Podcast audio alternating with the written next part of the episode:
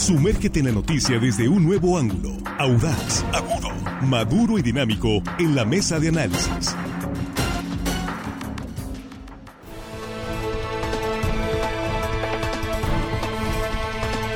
Estamos aquí ya de regreso en línea directa, primera emisión de este jueves 14 de septiembre de 2023.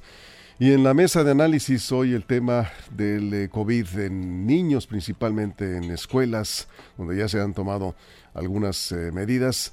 Y eh, pues qué es lo que viene, qué dice el sector salud, qué dice la CEPIC al respecto. Este tema lo vamos a tratar hoy en la mesa. Y aquí estamos ya con nuestros compañeros. Jesús Rojas, ¿cómo estás? Buenos días. ¿Qué tal, Víctor? Buenos días. Buenos días para los compañeros, buenos días para el auditorio. Hoy mando el saludo para San Javier, municipio de San Ignacio. San Javier, muy bonito ahí, por cierto, me dicen, sí. Muchas gracias. Juan Ordorica, ¿cómo estás? Muy buenos días. Muy buenos días, Víctor, a la mesa amigos de ¿Ya te pasó la, alergia? Ya, ya. Y hello, estimado audiencia que nos escuchan hoy jueves, ya sin alergia, todo bien, todo, perfecto. Perfecto, muy bien. Estuvo feo la tarde. Ayer me decían, Ay, que Juan tiene COVID. No, no, es, es una alergia, es una, que cada año le da. A estas fechas y en marzo, abril le pega. Sí, ya saben los que tienen alergias, pues es afortunadamente unos cuantos días nada más. Armando Gera, el que nunca se enferma, aquí está esta mañana. buenos días. No me sales. No, no, al contrario, al contrario. Buenos días, compañeros, es un gusto. Qué bueno estar de regreso aquí el compañero Juan.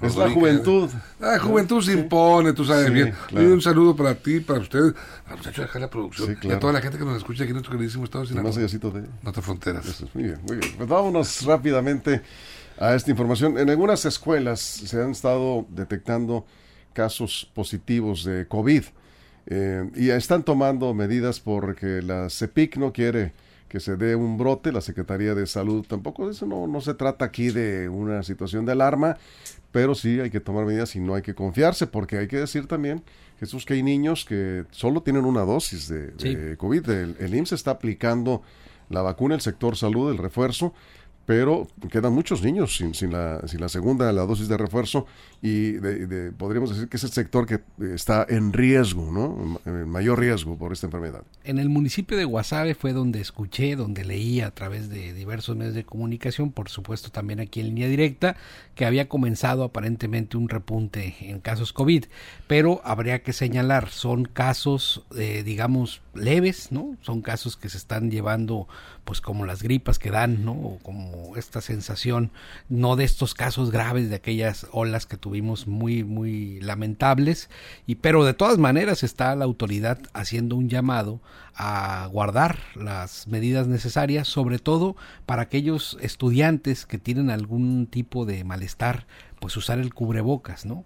En algunas otras escuelas que el Mochis están pidiendo que sea generalizado el uso de cubrebocas para todos los que todos los estudiantes y yo creo que en medida de lo posible quien pueda hacer ese esfuerzo, Víctor, de, acatar estas recomendaciones será muy positivo, porque además el sector salud está llamando a los niños que todavía les hacen falta alguno de sus, de sus vacunas para completar su esquema de vacunación, a aplicárselas, están abiertas las clínicas para, para la aplicación, y a los adultos también, a los adultos que les haga falta alguna vacuna para completar el esquema, que acudan a las unidades de salud, al Instituto Mexicano del Seguro Social, nada más que hay que decirlo, la vacuna que está disponible en este momento en Sinaloa es la Abdala cubana. Sí, para personas mayores principalmente, sí, los adultos mayores que hay que reforzar la vacunación. Juan.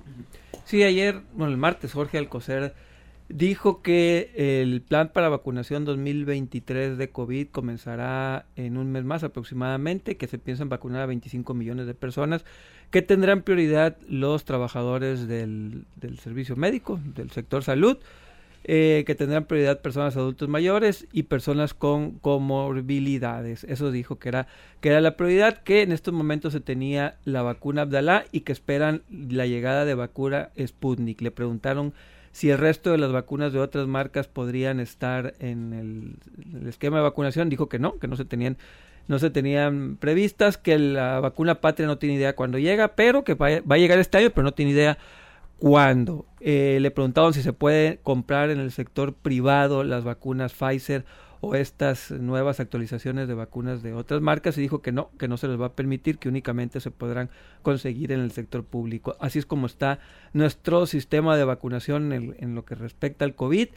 Eh, pues no le veo una no le veo una completa acción en contra del COVID, yo creo que deberían abrir ya de una vez la comercialización para los privados y que cada quien se ponga la vacuna que crea la más conveniente siempre y cuando esté avalada por las, los organismos de salud internacionales. Si bien ya no es una enfermedad fuerte el COVID, ya no es una enfermedad que esté causando eh, tantos fallecidos, porque todavía hay fallecidos marginales, pero toda vida, toda vida es importante. Creo yo que eh, estamos entrando en los meses donde vamos a tener un repunte y sí, mantener, como siempre nos ha dicho las autoridades, los cuidados necesarios e ir al doctor en la medida que podamos hacerlo. También lo que creo que faltaría es las pruebas COVID, regresar a las pruebas COVID. Sé que cuestan, sé que el sector salud no quiere invertir en eso, pero ¿por qué es importante el COVID? Saber si tienes COVID más que el COVID, saber si tienes COVID, porque así te puedes aislar, porque no es lo mismo aislarte de una gripa normal que aislarte de COVID. Eso te ayuda en la productividad, en clases, en muchas cosas. La información es poder y en este caso, pues por desgracia, no vamos a poder tener ese poder en nuestras manos. Eso es Armando. No, mira, el, COVID cuando apareció, recordemos, eh, pues algunos, este, hubo mucho escéptico en cuanto a la vacuna que cuando se empezaron a, a, este, a ser necesarias y nadie quería ponerse vacunas, incluso aún aún en, el, en, la peor crisis, en los momentos de peor crisis, había gente que se resistía, hubo gente que se resistió a vacunarse. Porque muchos están tres metros bajo tierra. ¿eh? Sí, exactamente. ¿Y otros con la vacuna lo salvó? Exactamente, la vacuna salvó, yo creo que millones de vidas. Millones de vidas. Y de personas, hubo muchos, bueno, tantas historias que se crearon, ¿no? Que estas... Eh, eh, virus fue creado para acabar con la humanidad, para reducir la población, porque somos muchos ya en la Tierra. Se demostró que todo eso es falso. falso, sí, y, yo, yo diría ahora que estamos, que superamos la etapa difícil, que bueno, eh, a, esos, a esas personas escépticas que no creyeron en las vacunas, ahora que han visto que los que nos vacunamos, todas las personas que nos superamos de manera positiva esa pandemia y ya pueden ver como prueba, los conejillos fuimos todos los que nos animamos, ahora esa gente debe de voltear a ver y decir, bueno, ahí están todos los que se vacunaron son millones y no les pasó nada, al contrario, se protegieron y esa gente este pues buscar la manera de protegerse también, porque ahí está de vuelta el mal, decimos, no, no, eso viene, son endémicos ya, influenza y, COVID es la misma, la gripa, no pasa nada, pues aguas, porque una gripa de este tipo, un COVID mal cuidado, si lo descuidas también es puede ser riesgoso en estos momentos. Sí, el mes pasado el presidente López Obrador dijo que para octubre de este año se podrían tener disponibles todas las vacunas aprobadas por la OMS en México, que estos gobiernos estatales y empresas particulares podían tener acceso a ellas y que se iban a pues, se iban a estar a mano, pues, ¿no? Bueno, eso fue lo que dijo. La realidad la realidad es que eso fue hace casi un mes, ¿no? Ahora para el sector salud solamente está esperándose la vacuna Abdalá y la vacuna Sputnik, ¿no? Pero el, el, tema de que particulares puedan tener acceso a las vacunas es algo que no está definido todavía. Dijo el presidente sería para octubre. Ojalá. Que dijo que no? El martes dijo el secretario de salud ah, que no. Que Yo no entiendo por qué no si ya a estas alturas pues, eh, son pocas las personas que requieren una dosis de refuerzo, hablando de adultos mayores, se les está pidiendo que se les aplique la vacuna, la que hay, que decías cuál es la, la ahorita Abdala y va a llegar Sputnik. Y llegará Sputnik, pero que los laboratorios privados tuvieran para quien para quien quiera pagar por cualquiera de las otras vacunas, pues yo no le veo ningún problema. Entonces, estamos en esto, ¿no? En que dijo el presidente eso hace en principios del mes de agosto y lo que dice el secretario Alcocer, que vamos a ver cuál pues puede más, la del presidente del secretario. Sí, eh, Juan. Eh, bueno, eh, los contratos con Pfizer se tienen que hacer públicos y anunciar. No hay hasta el momento un contrato ni con Pfizer ni con Moderna que se hayan hecho públicos o al menos se hayan anunciado por parte de estas empresas porque se han solicitado a través de acceso a la información. No hay. Tienen que hacerse las compras con dos, tres, cuatro hasta seis meses ya se hubieran hecho las compras. Incluso en el presupuesto de egresos no viene la partida para la compra de vacunas, por eso yo creo que van a ser estas. Pues, el secretario de COSER se lo preguntaron directamente, oiga, el presidente dijo esto, pues sí, pero ahora estamos viendo que vamos a esperar la vacuna patria. El por qué, estuve preguntando el por qué y hay un argumento, se me hace bastante simplista, pero ese es el argumento, que si abren a los privados, los privados van a traer estas vacunas Pfizer, Moderna, etcétera, y va a estar en manos de quien pueda pagarlos. Así es. Sin embargo, todo lo que el gobierno va, la, la, gente va a, decir, va a decirle al gobierno, yo también quiero esas vacunas, y el gobierno no quiere comprar ese tipo de vacunas. Entonces van a sentir que hay una discriminación entre los que tienen para pagar y los que no. Por eso están eh, evitando, digamos, dar estos permisos de importación para estas vacunas, porque no quieren que en México existan ciudadanos de primera y ciudadanos de segunda, ciudadanos que tengan acceso a vacunas de este tipo y ciudadanos que se tengan que conformar, entre comillas, con lo que el gobierno les está dando. Ese es el argumento que algunos dan dentro de, del gobierno, sin, no me quisieron autorizar a, a dar sus nombres, pero sí. bueno, ese es el argumento. No se me hace un argumento ilógico desde el punto de vista del gobierno, se me hace un argumento bastante ilógico desde el punto de la ciudadanía. Como gobierno, obviamente no quieres tener ciudadanos de primera y ciudadanos de segunda. Lo que los privados puedan conseguir, tendrías que dárselo en el sector público. Y estamos hablando de mucho, de mucho dinero. Y es una tristeza porque si bien ya se, ya el gobierno está pidiendo endeudarse para ciertas cosas, ¿por qué no meter ahí dentro de este paquete de deudas uh -huh. 10, 20, 25 mil millones de pesos que se sí. pudieran usar para comprar estas vacunas. Por ejemplo, el Sputnik. En estos momentos, por ejemplo, Rusia está muy complicado que tenga una producción de una vacuna, Bien. digamos, medio confiable sí. en medio de una guerra. Armando, antes de la pausa y en un momento vamos a ver si nos toma una llamada el secretario de Salud del Gobierno del Estado. Armando. Bueno, yo no le encuentro este, lógica a esa, a esa explicación de cada Juan de discriminación. ¿Por qué? Porque estamos hablando de un medicamento, de unas vacunas para el COVID específicamente, que no puede haber la opción para el que tenga dinero le compren en farmacias privadas y los que no tengan dinero pues esperen al sector salud y si no tienen sector salud pues hay discriminación pero ¿y qué pasa con los demás medicamentos? y los demás este en, no es en los del cáncer por ejemplo no se discrimina no se llama discriminación el que no tenga este hay mucha gente que no tiene una manera de, de comprar medicamentos caros y va al seguro social a ver qué medicamentos puede conseguir, qué atención gratuita, qué, qué médico oncólogo los puede ver a los enfermos de cáncer, a los niños con, con leucemia. Todo eso es discriminación también porque no hay, no hay al alcance medicamentos de la economía de muchos de millones de familias que están en esta situación grave, delicada.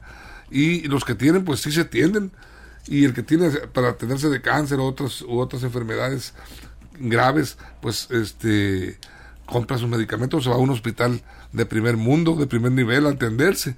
Y Bien. eso pues no sé si se llama discriminación también. Vamos a hacer una pausa en radio nos quedamos sin comerciales en redes sociales. Estamos hablando de estos eh, casos eh, covid en escuelas primarias eh, las medidas que está eh, sugiriendo recomendando la CEPIC. Vuelve el cubrebocas, en, incluso ayer una secundaria en Los Mochis, ya no solo es el municipio de Guasave. ¿Qué dice la Secretaría de Salud al respecto? ¿Qué dicen los papás? Están pidiendo que no se les niegue el acceso a los niños a la escuela, incluso con COVID, que vayan con cubrebocas. Vamos a preguntarle al secretario de Salud qué recomendaciones en estos casos. Vamos a la pausa, nos quedamos sin comerciales en redes, aquí en la transmisión en vivo a través de Facebook y en YouTube y eh, estamos en la mesa de análisis de línea directa. Continuamos. Información confiable, segura y profesional. Línea directa. Información de verdad. Con Víctor Toro. Línea directa.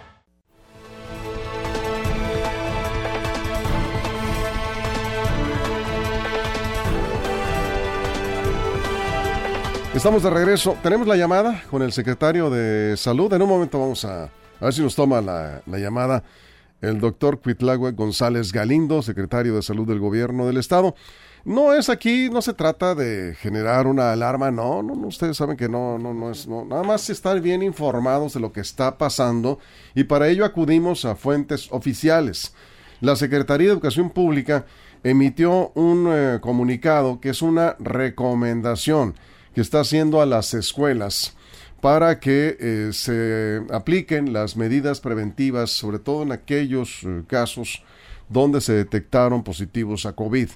Niños de educación básica, ayer una escuela secundaria en Los Mochis, y en Guasave, como ya comentaba Jesús, que efectivamente ahí fue donde, nos enteramos primero de estos casos COVID, ya nos comentaba el presidente municipal Martín Ahumada, que en Guasave también ya tomaron medidas preventivas, síntomas en general que, pues, se han presentado no son graves, eh, nos comentaba ayer de un caso en un hospital, pero pues eh, son, son los que ya los, ya los conocemos, ¿no? Personas eh, con diabetes, con alguna comorbilidad, que no están vacunados o no se aplicaron la vacuna de refuerzo. En fin, rápidamente, porque el secretario de Salud ya nos tomó la llamada, le vamos a hacer una pregunta a cada quien les parece, si nos da tiempo. Gracias, secretario, por tomar la llamada. Le habla Víctor Torres aquí en la mesa de análisis Jesús Rojas, Juan Ordorica y Armando Ojeda. Muy buenos días. Muy buenos días, saludos a todos, a la orden. Gracias. Eh, ¿Cómo debemos o deben de tomar los papás este comunicado con este protocolo que está recomendando la Secretaría de Salud de volver a los filtros escolares por los casos positivos de COVID que se han detectado en planteles de nivel básico, secretario? Bueno, están, ahorita están eh, pasando un formato que es el que se utilizó el año pasado cuando apenas salíamos del proceso de pandemia eh, el día de hoy hay una reunión donde está convocando expertos en el tema para definir los nuevos lineamientos. No, no consideramos que deban ser los mismos, puesto que estamos en un proceso de inmunización diferente, en un proceso donde la vacunación ha alcanzado un, un éxito arriba del 90% y donde no podríamos eh, tomar la misma, no podemos medir con la misma vara en este en este momento, ¿no? Ahorita afortunadamente no tenemos hospitalizados, sí hay un pequeño repunte, pero es, es leve y no tenemos hospitalizados ni mortalidad. Lo cual aparte le agregamos que los niños son los menos vulnerables a la, a la enfermedad. Eso es, muy bien. Vamos contigo, Jesús Rojas. ¿Qué tal, doctor? Buenos días. Me gustaría preguntarle si en Sinaloa hay vacunas disponibles y para quiénes, en qué lugares. Tenemos vacuna Abdala, tenemos disponible, eh, se ha estado aplicando incluso y no tenemos ningún problema con la existencia de vacunas. También contamos con Pfizer para los niños.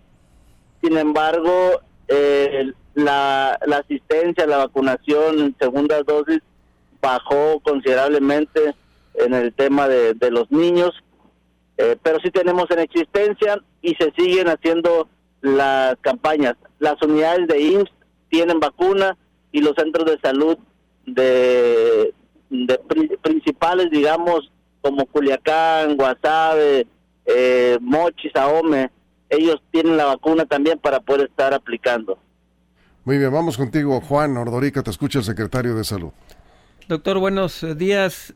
¿Qué hospitales en Sinaloa eh, ahorita están abiertos para recibir, digamos, a alguien que tiene complicaciones de COVID? ¿Cuáles serían, a dónde se tendrían que dirigir los pacientes, los hospitales públicos que tienen en este momento actualizadas las atenciones para COVID?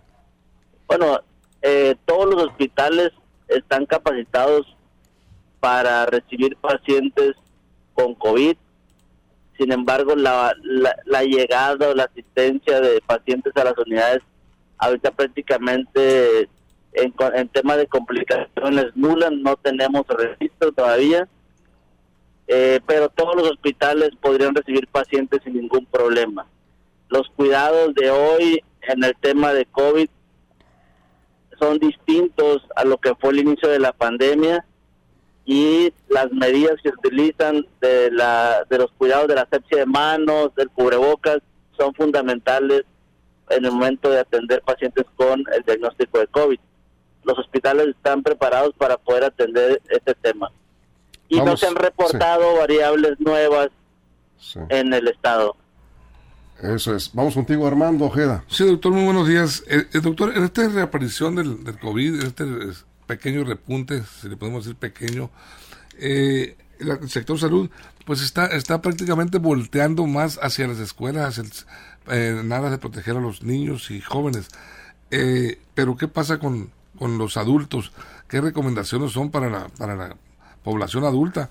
Que en todo caso, pues eh, son los vulnerables, son los que, de alguna manera te este, presentan mayor vulnerabilidad y riesgo. Así es, me parece muy interesante la, la observación que haces. De hecho, nosotros hemos mantenido la medida de, que los pacientes vulnerables de obesidad, de diabetes descompensada, que tengan inmunocompromiso o que estén en hospitales, sean los que tengan eh, mayores cuidados y mantengan el uso del cubrebocas. El, para nosotros, la, la protección al adulto mayor y al paciente vulnerable es una prioridad. En el tema de niños, afortunadamente, no son la ente más vulnerable, pero sí se utiliza de manera muy mediática. Por ello es porque también nosotros, con la finalidad de tener un protocolo que sea más flexible y acorde a los tiempos, el día de hoy... Sí. A ver. Se nos está cortando la comunicación con el secretario de Salud. Daba una explicación con especial énfasis en el cuidado a las personas mayores, atendiendo la pregunta de Armando Ojeda. Ya recuperamos la señal, doctor. Recordemos que COVID es una enfermedad con la cual tenemos que aprender a convivir y que estaríamos al pendiente de los refuerzos que la Secretaría de Salud Federal nos esté indicando. Pero efectivamente, como bien comentaron, son los pacientes adultos los que son más vulnerables al, al infectar virus. ¿Cuántas vacunas? Están llegando aquí preguntas de la audiencia. ¿Cuántas vacunas debe tener un adulto mayor de 60 años? Ahorita estamos en cuartas dosis. O sea, debe tener cuarto, cuarta dosis ya. Y estamos en espera de que ya se, dicta, se nos indique la siguiente aplicación de vacuna. O sea, si tienen tres dosis hay que aplicarse una más, si es la Abdala la que está disponible. Es la recomendación, así es. Bien, preguntan, ¿se sugiere ya el uso de cubrebocas en oficinas, por ejemplo?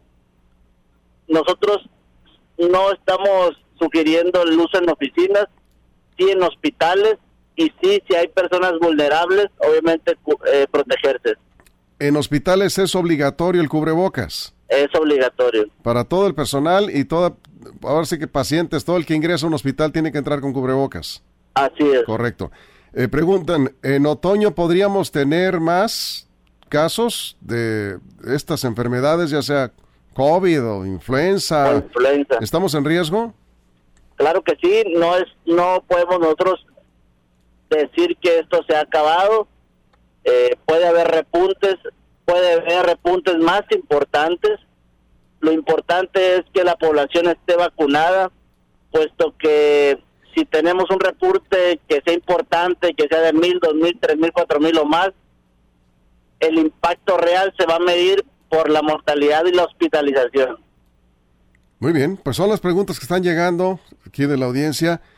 Ah, preguntan aquí, ¿estamos ante un escenario preinvernal con este repunte? Digamos, eh, ya lo explicaba, pero vienen luego pues el cambio de temperatura y todo esto.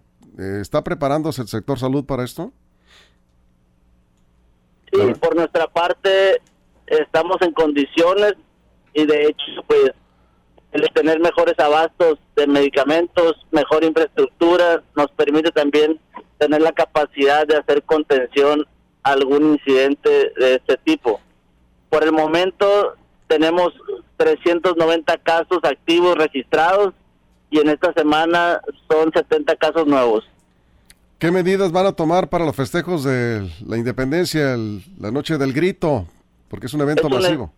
así es, pero es un espacio abierto. Esa es una ventaja.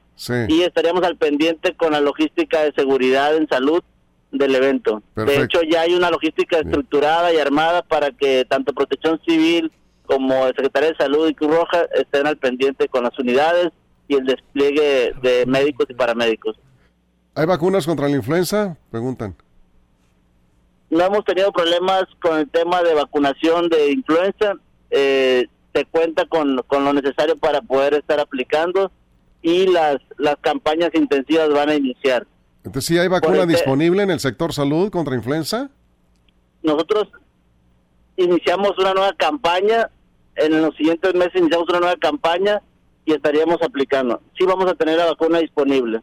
Eh, ¿Más o menos a partir de cuándo, doctor? Mm, déjame checar la campaña cuándo, cuándo la van a eh, indicar a nivel federal. Eso es, muy bien. Pues muchas gracias, secretario. ¿Había alguna Muy bien. ¿No? Gracias por responder estas preguntas en línea directa. Muchas gracias por tomar la llamada. Buen día a todos. Buen día. pues. Es el secretario de Salud, Cuitlagua González. Pues está muy claro, ¿no? Sí, yo creo que prevención, sí. prevención. No es alarmante, prevención. no es un tema que deba de alarmarnos, es Sí. un tema simplemente que debe de ocuparnos en hacer lo que ya sabemos, usar cubrebocas cuando le está mal, si vas a un hospital obligatoriamente cubrebocas, seguir con lavado de manos y Exacto. el gel antibacterial. Lavado de manos, muy importante. De pronto se nos olvida que es una medida, Juan, que nos previene de muchas enfermedades. Em, Hay personas que no están acostumbradas a lavarse las manos, o se lavan antes de comer nada más. Y si vas al, al súper y agarraste el carrito ahí para este, echar tus compras, eh, después de esto, pues, búscate un gel o algo mínimo y hay que lavarse las manos. Si entras al baño, pues hay que lavarse las manos. En fin, esta es una medida que nos previene de muchas enfermedades. No se trata de alarmar, estamos tranquilos, no tenemos un repunte preocupante, pero viene el otoño, viene esta temporada preinvernal, Juan, pues hay que tomar medidas. Y ya hasta los geles se quitaron de las de las tiendas, Sí, donde, sí, de sí. los restaurantes. Ya no hay geles, ya qué rápido se nos olvidó. Si te compras uno, puedes traer ahí en No, bolsillo, claro, pero pero qué rápido se nos olvidó como sociedad es todas estas medidas que por dos que bajó mucho. por dos. Sí, pero pero eh, recuerdan que cuando hubo COVID no había gripas, Sí. se desaparecieron las gripas debido a todas estas medidas de seguridad que tuvimos, que lavarnos las manos. Pues yo creo que hay que mantenerlas. No pasa nada tener ahí nuestro gel en nuestro negocio, en nuestra casa. Eh, si pudimos vencer las enfermedades respiratorias por dos años, pues yo creo que las medidas funcionaron. Hay que seguirlas aplicando. Nada nos cuesta ahí tener Sí. un gel. Es A mí me quedó todavía ahí una buena dotación de cubrebocas. Voy a tener que este, buscarla, por ahí la debo de tener. Y este, en algunos lugares, Armando, es necesario. Si vas a una misa, en algún lugar cerrado, vas a una tienda, pues eh, no hay mucha gente, o vas a ir al, grito. al grito. Yo creo que sí es importante que te con- pongas el cubrebocas solamente para prevenir. Así es. Sí.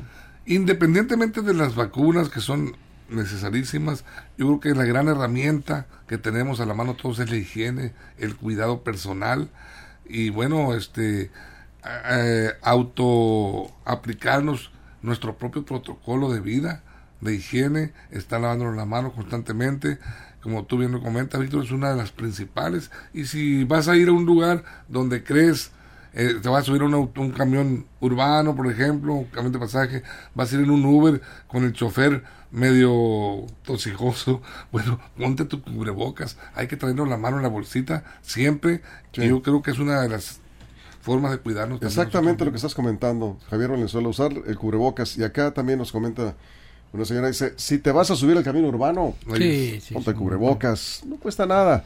Hay algunos ligeritos nada más para evitar cualquier situación de riesgo. Jesús, nos vamos. Sí, sobre todo si traes algún tipo de gripilla. y si ahí. traes una gripita, pues por responsabilidad y respeto a los demás hay que usar cubrebocas. Muchas gracias Jesús, gracias Juan, gracias. Armando, gracias a todo el equipo, toda la producción, todo el estado, pero sobre todo gracias a usted por su compañía. Los esperamos en punto de la una de la tarde en la segunda emisión de Línea Directa. Y si algo sucede en las próximas horas, ya lo saben, lo saben bien. Línea Directa Portal.com y en nuestras redes sociales.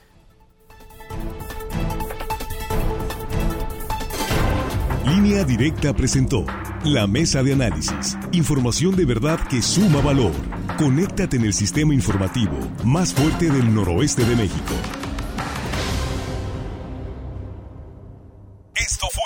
Línea Directa.